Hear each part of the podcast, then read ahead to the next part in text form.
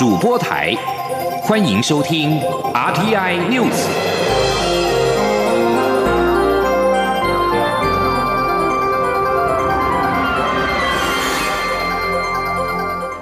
听众朋友您好，欢迎收听这节央广主播台提供给您的 RTI News，我是张顺祥。美国国务院十三号宣布，美国气候变迁特使科瑞将在十四号出发，前往中国上海跟南韩的首尔访问。科瑞是美国总统拜登上台之后首位访问中国的高阶官员，预料将见中国气候特使谢振华。美国国务院十三号发布新闻稿表示。科瑞将在十四到十七号前往上海跟首尔访问，讨论全球气候变迁议题。美国总统拜登即将在二十二到二十三号主办气候领袖视讯峰会，邀请包括了俄罗斯总统普廷、中国国家主席习近平等四十位领袖参加。华盛顿邮报日前引述一名在匿名的情况之下讨论这场敏感出访行程的美国官员表示，凯瑞此行计划会见中国气候特使谢振华。根据美国国务院说法，凯瑞跟谢振华已经展开讨论，美中双方在全球影响力方面较劲之际。在人权、贸易行为和安全方面都有所冲突。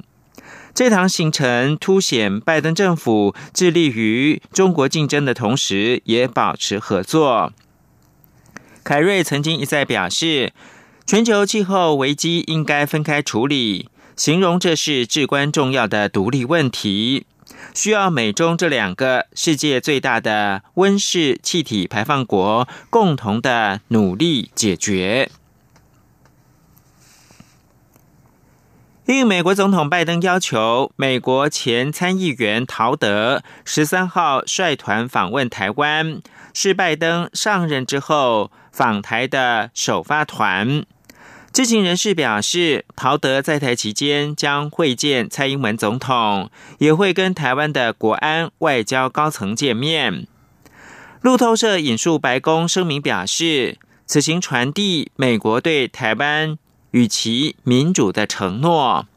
报道指出，这次访团是非官方的性质，是为了纪念台湾关系法立法四十二周年。访团的成员还包括了美国前副国务卿阿米塔吉·史坦伯格。报道引述声明说，访团会跟台湾的高级官员会晤，遵循美国两党政府派遣高阶非官方访团造访台湾的长期传统。知情人士表示，美方三月初通知台湾政府。拜登将派遣挚友陶德赴台，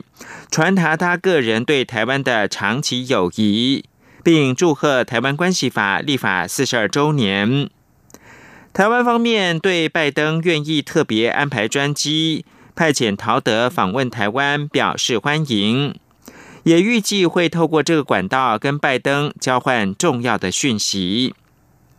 知情人士表示。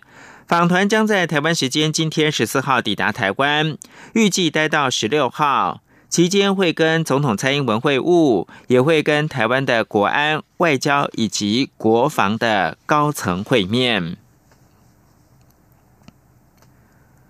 日本政府决定，福岛第一核电厂废水将在两年之后稀释排入海中。总统府发言人张敦涵十三号晚间表示，包括了外交部。驻日代表处、原能会等相关部门都多次向日方表达高度关切之意，并传达台湾人民以及环保团体的忧虑。相关主管机关原能会，并且已经正式向日本方面表达了反对意见。张敦涵表示，我国要求日本政府正视各界的多元意见。并向我方提供后续的安全处置措施的完整资讯，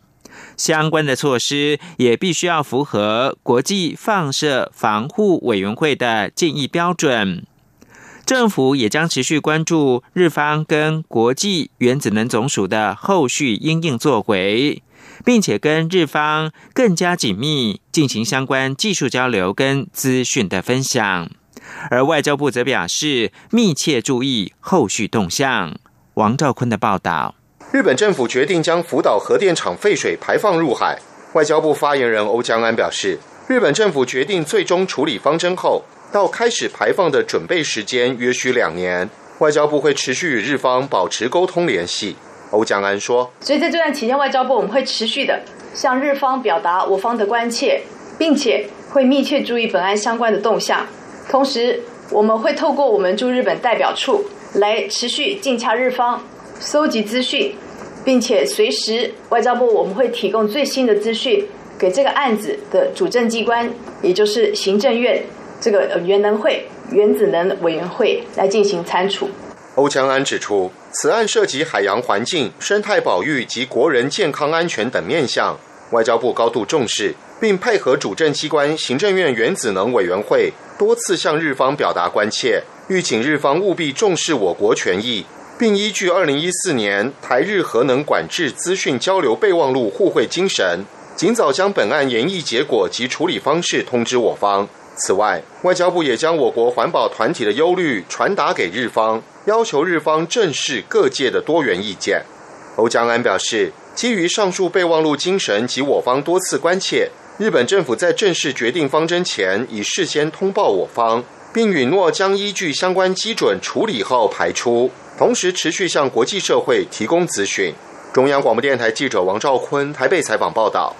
东京奥运棒球六强一赛事将在六月下旬在台湾登场。中央流行疫情指挥中心发言人庄仁祥十三号表示，外国选手团来到台湾，在落实防疫措施的情况之下，原则同意居家检疫天数缩短为七天。在国外已经接种过疫苗的检疫规定可能会再松绑。但仍待体育署这个礼拜四进一步讨论之后送到指挥中心，目前还没有定案。冬奥棒球六强一资格赛预计将有五国选手来到台湾参赛。中华民国棒球协会将拟定的防疫计划之后送到体育署讨论，再送到中央流行疫情指挥中心由专家讨论核定。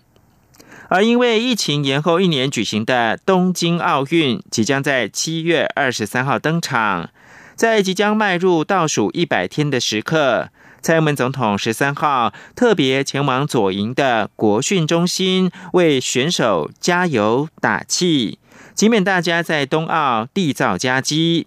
更叮咛教育部体育署做好相关的防疫工作。保护选手健康安全是第一优先。前苏联在六十年前抢先美国，成功把太空人送上太空，完成绕行地球任务，写下人类历史。六十年后，俄国想要重振冷战时期达成的辉煌太空成就。但如今，在美中两强权对抗之下开启的新一轮太空竞逐，俄国恐怕不再是镁光灯的焦点。请听以下专题报道。一起听世界，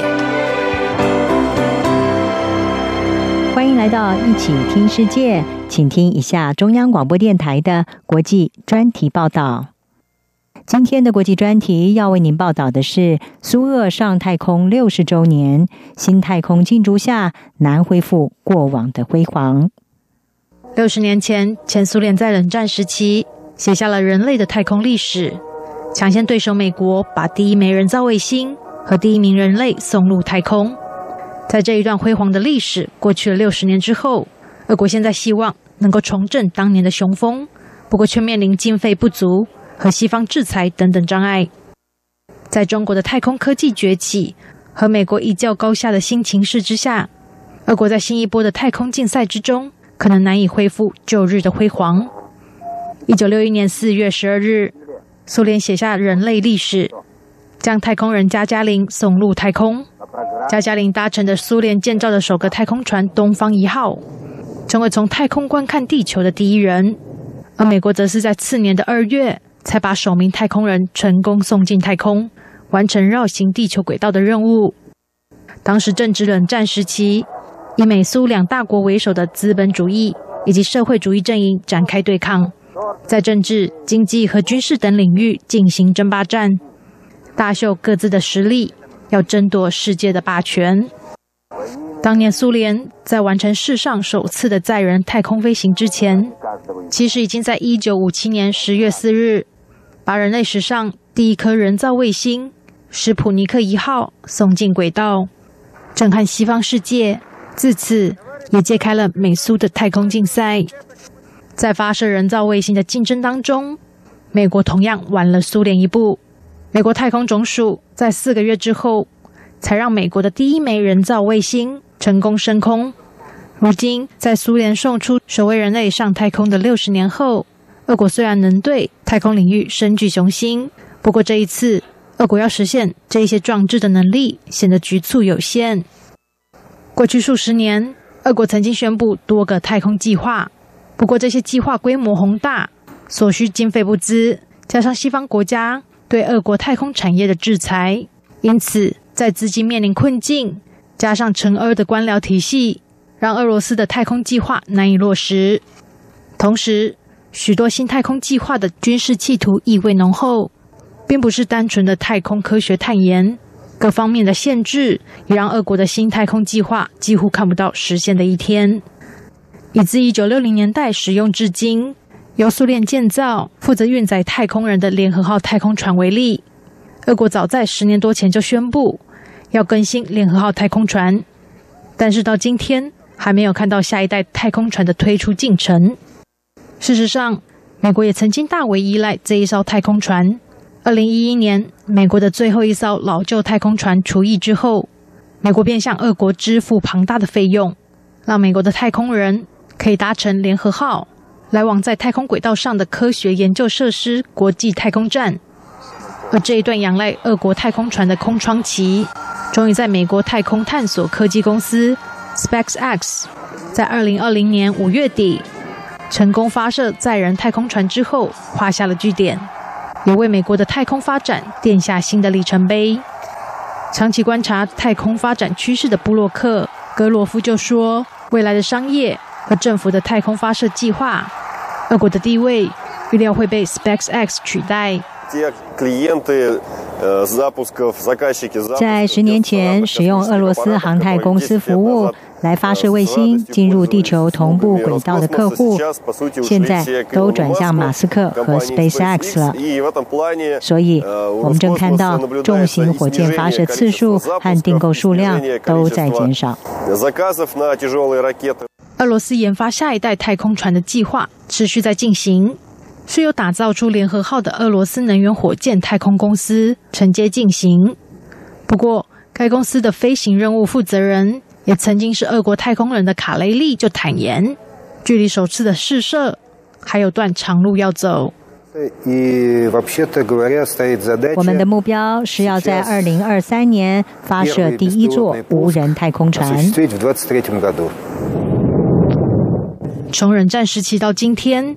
新一波的太空竞逐已经在中国太空科技崛起之下再次展开。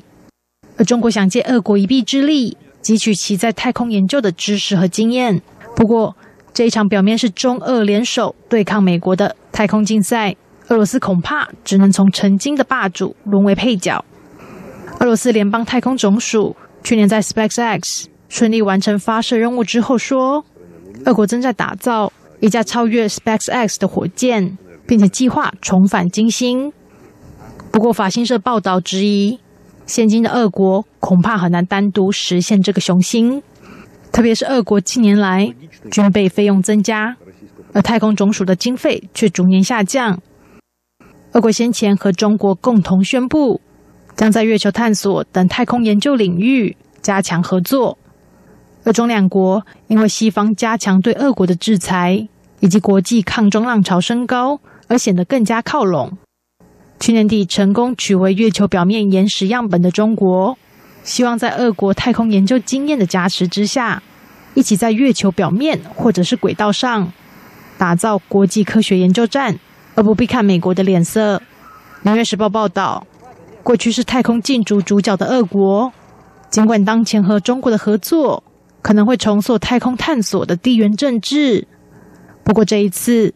俄国可能只会成为陪衬美中竞逐的配角。央广编译张雅涵报道。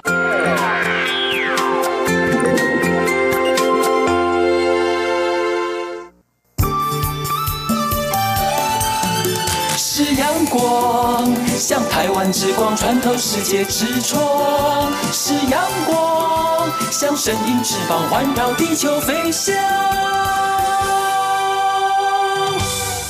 现在是台湾时间六点四十五分，我是张顺祥，继续提供新闻。立法院财政委员会十五号将排审国务机要费除罪化的会计法修法，掀起朝野对扁案的敏感神经。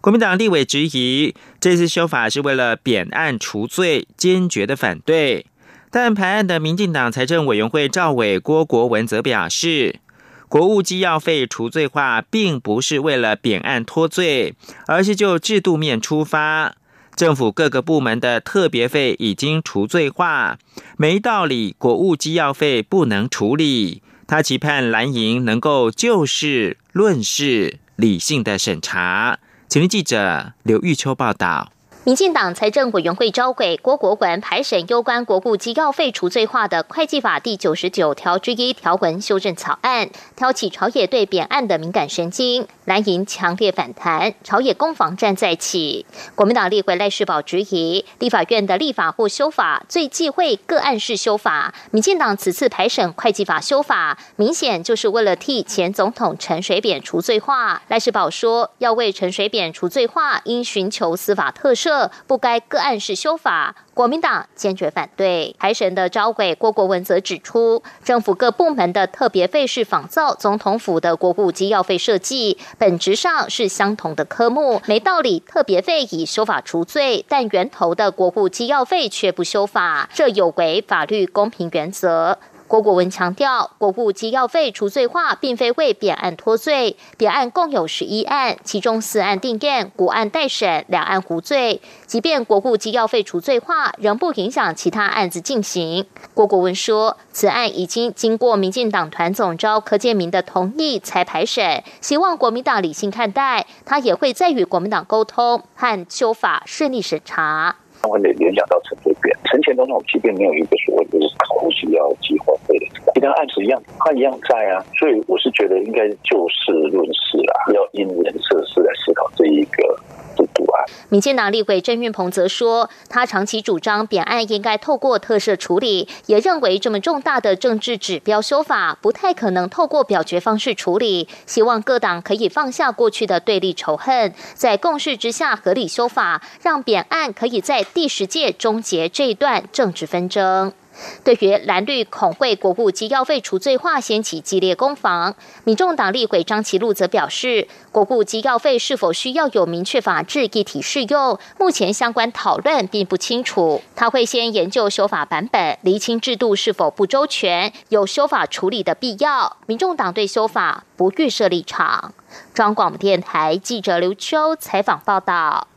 机关署跟全国三十七家的医疗院所合作，推动艾滋病毒铺路前预防性投药计划。今年扩大补助对象，凡是艾滋感染者的配偶、伴侣，或者是三十五岁以下具风险的年轻族群，都可以申请使用公费用药。一年预计补助一千五百人。央广记者郑祥云、刘品熙的报道。根据机关署统计资料，二零二零年我国艾滋新通报感染人数为一千三百九十一人，超过六成都是三十五岁以下的年轻族群，感染危险因子九成都是不安全的性行为。机关署从二零一七年就推动艾滋病毒破路前预防性投药 （PrEP） 计划，今年扩大补助对象，不分性别、年龄、性取向，只要是感染者的配偶、伴侣或是三十五岁以下具感染风险者都可以申请服务。机关署副署长罗义军说：“那我们希望就是说，在执行这个大概一年的期程当中呢，能够收案大概一千五百人，然后有一个大概八倍的一个杠杆效益，能够让我们预防大概四十多位的感染者哈，然后节省这个国家对于艾滋药费的支出。PREP 并非艾滋治疗药物，而是预防艾滋病毒感染效果达九成的事前预防性药物，必须 HIV 检验阴性者才可使用。在发生风险性行为前服用 PREP，可以让体内有足够药物浓度，预防艾滋病毒感染。考量男女性生理构造不同，女性需要天天服用，因此 PREP 计划提供女性每月最多三十颗 PREP 公费药品，男性则是最多每三个月二十颗。台北市联合医院仁爱院区感染科主任顾文伟说。如果他没有 B 型肝炎这部分的带源的话，那再加上他可以记得怎么吃药的话，他可以使用所谓的 on demand 或是事件型的吃法。那基本上是在发生性行为前二到二十四小时先吃两颗，之后每二十四小时吃一次，直到最后一次性行为之后还要再吃两次为止。那这样子方法的话，如果是发生一次性行为的话，大概是前后吃加差不多是四颗左右。成大医院感染科医师李嘉文也提醒，PREP 只能预防艾滋病毒感染，不能预防其他性病，所以从事性行为时，仍应全程使用保险套，才能达到最大防护效果。央广记者郑祥云、刘品熙在台北的采访报道：A Z 疫苗十二号开始扩大接种，但是打气并没有显著的提升，仍只有一千多人施打。中央流行疫情指挥中心发言人庄仁祥表示，指挥中心会看这两天的接种情况，再决定是否往下开放。假如到五月底还是打不完，五月底剩下的疫苗也只能够报废。刘品希报道。A Z 疫苗十二号起扩大开放第二、第三类对象接种。疫情指挥中心发言人庄仁祥十三号下午在疫情记者会中表示，十二号新增一千一百八十一人施打，累计接种人次为两万五千八百八十二人。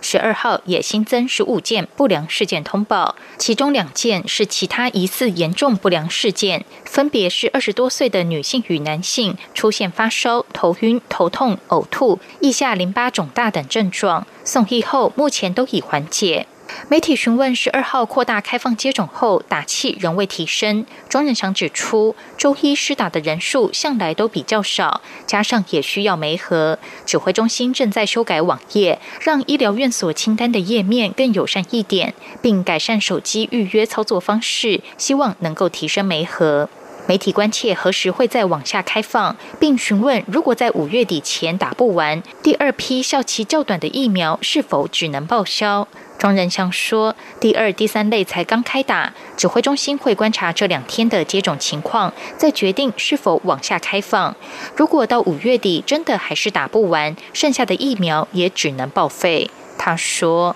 到目前为止，的确就是说，如果打不完的部分，我们会，除非这个疫苗厂他们有来做展延哦的申请哦，那不然也也也只能这个报废。那我们当然会在尽努力的这个呃提升这个呃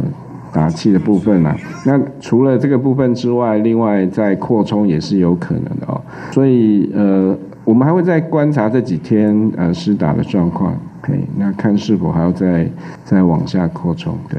对于何时公布自费疫苗施打时程，庄仁祥指出，目前还在规划中。他并指出，公费对象接种疫苗还是会收取挂号费。至于自费民众，除了医院要收取的挂号费、诊查费、注射费，目前也正请医院调整，希望医院能够调降费用。至于疫苗的成本费用，还在斟酌中。央广记者刘聘熙在台北的采访报道：行政院主计总处公布二月的薪资统计，在年终奖金的部分，每个人平均拿到新台币七万零五百一十三元，是历年最高。但换算成经常性的薪资之后，大概是一点六四个月，是近四年最低。假如跟上年比较的话，金额略减了九百三十六元，但月数则是略减百分之零点零一。主计总处分析，年终奖金增加跟厂商获利有关，但是发放月数仍受到疫情影响。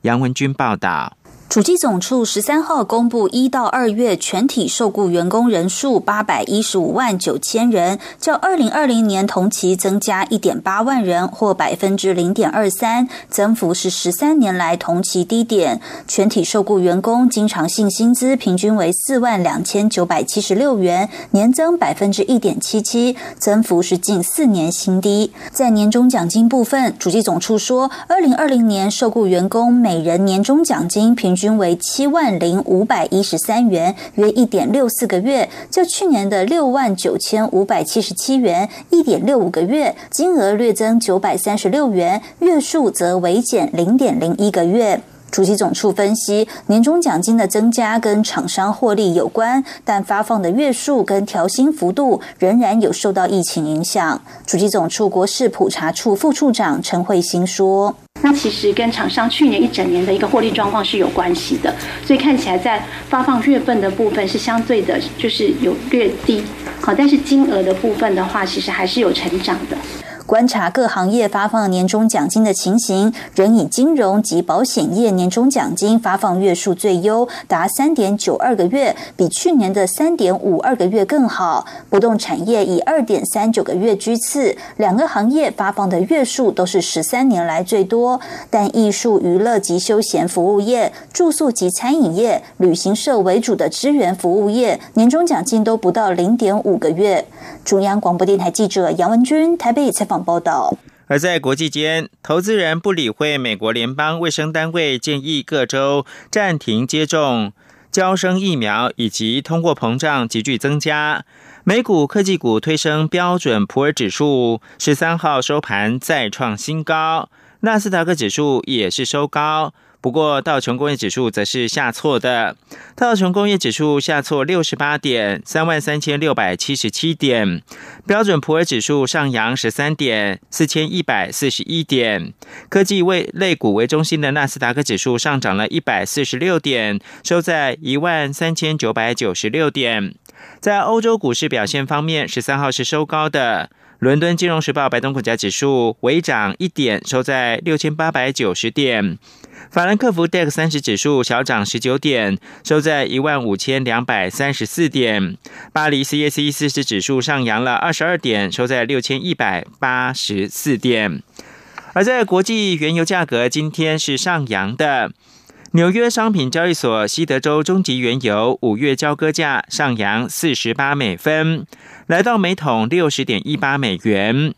伦敦北海布伦特原油六月的交割价攀升三十九美分，来到每桶六十三点六七美元。官员十三号表示，美国总统拜登将宣布，在今年的九月十一号，也就是九一一恐怖攻击二十周年纪念日前，美军全部撤离阿富汗，为这场美国史上最长的战争画下了句点。尽管此举可能会壮大民兵组织塔利班，美国前总统川普在二零二零年的二月跟塔利班达成了协议，承诺美军在今年的五月一号前撤离，但条件是塔利班不得支持盖达组织或其他外国极端主义者，而这也是在九一一事件之后，美国挥军进入到阿富汗的主要原因。不过，由于塔利班并没有切实的履行协议，跟阿富汗政府的谈判还在进行，因此美军的撤军期限延后。最后关注的是，美国总统拜登十三号在跟俄罗斯总统普廷通话的时候，表达对俄罗斯在乌克兰边境集结兵力关切。拜登强调，美国对乌克兰主权跟领土完整的坚定承诺，并提议在第三国举办双边的峰会。以上新闻由张炫祥编辑播报。